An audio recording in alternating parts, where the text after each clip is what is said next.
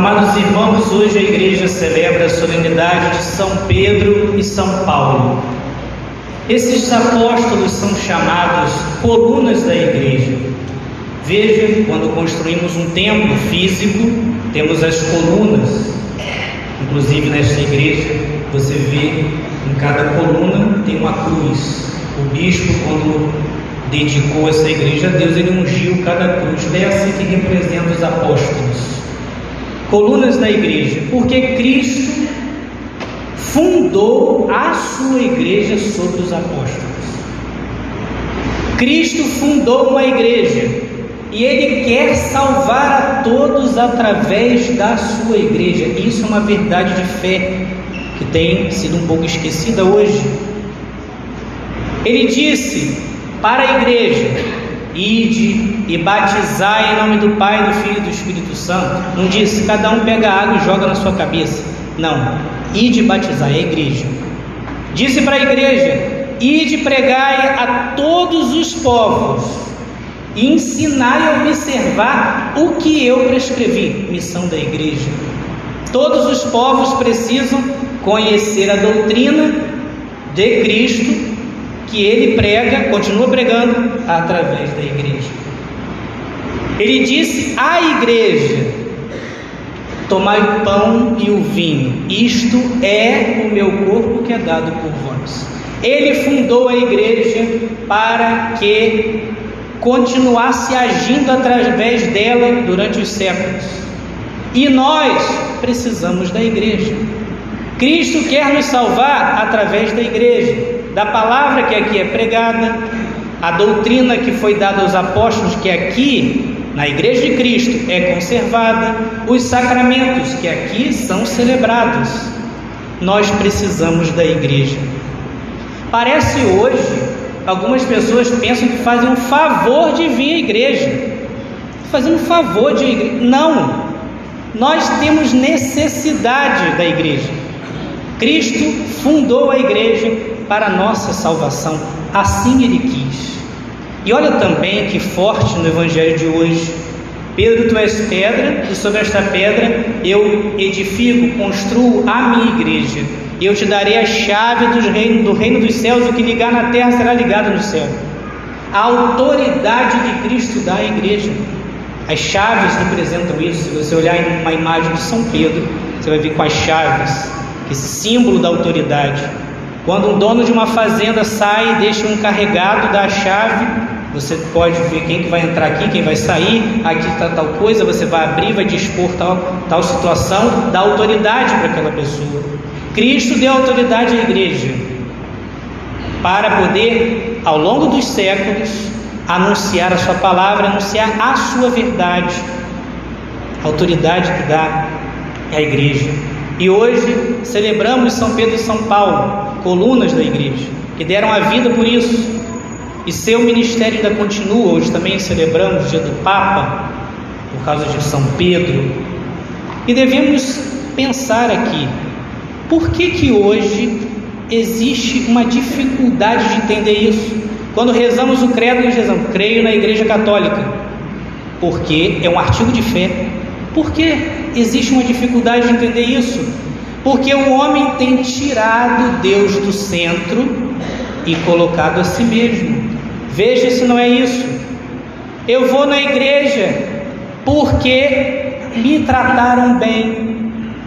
Ah, em tal lugar, eu me sinto bem em tal lugar. Quando eu estava doente, me visitaram. A pregação de tal pessoa envolve meu coração. Nós colocamos o homem no centro.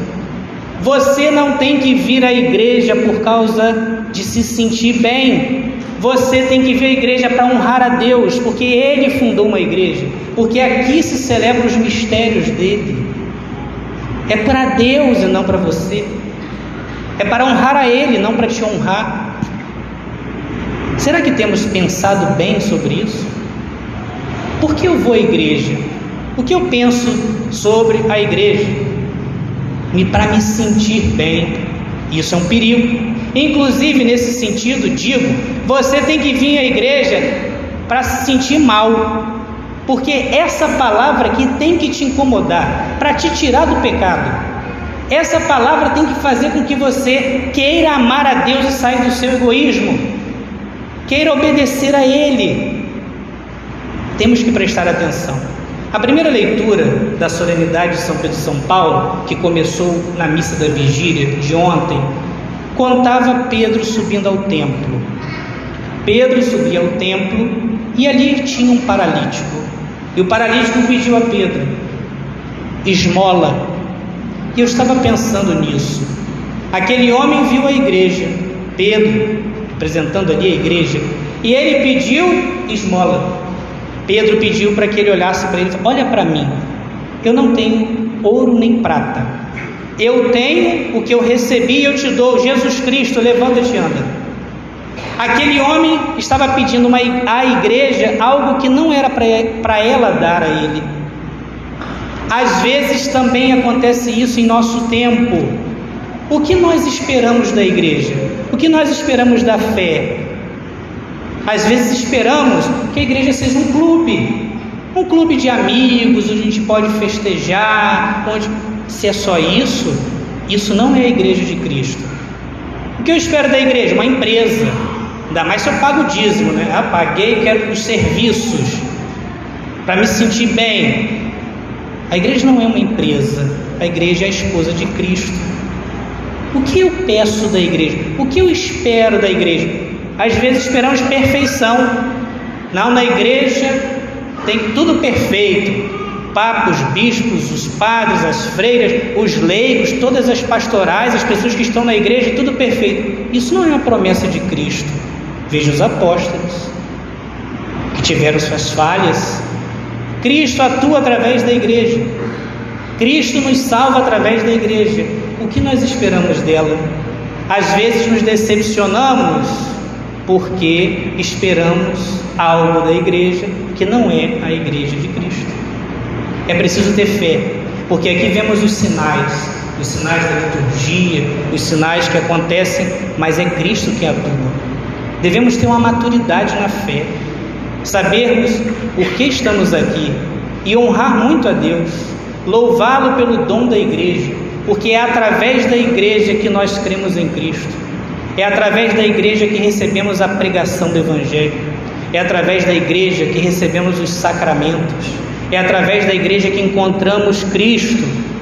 Devemos amar a igreja, sofrer com a igreja, estar com a igreja, porque assim estaremos com Cristo. O próprio São Paulo, que celebramos hoje, diz: Cristo é a cabeça da igreja que é seu corpo. Não vamos relativizar isso. Não vamos acostumar com que um discurso muito comum hoje, o Deus é o mesmo. Cuidado, isso não é o que diz a Sagrada Escritura, o que diz a tradição e a história. A Sagrada Escritura, a tradição e a história mostram que Cristo fundou uma igreja e quer ser que é que tenha um só rebanho e um só pastor. Não podemos nos deixar confundir essa palavra é dura, mas é a verdade. E Cristo diz: procure a verdade, e a verdade vos libertará.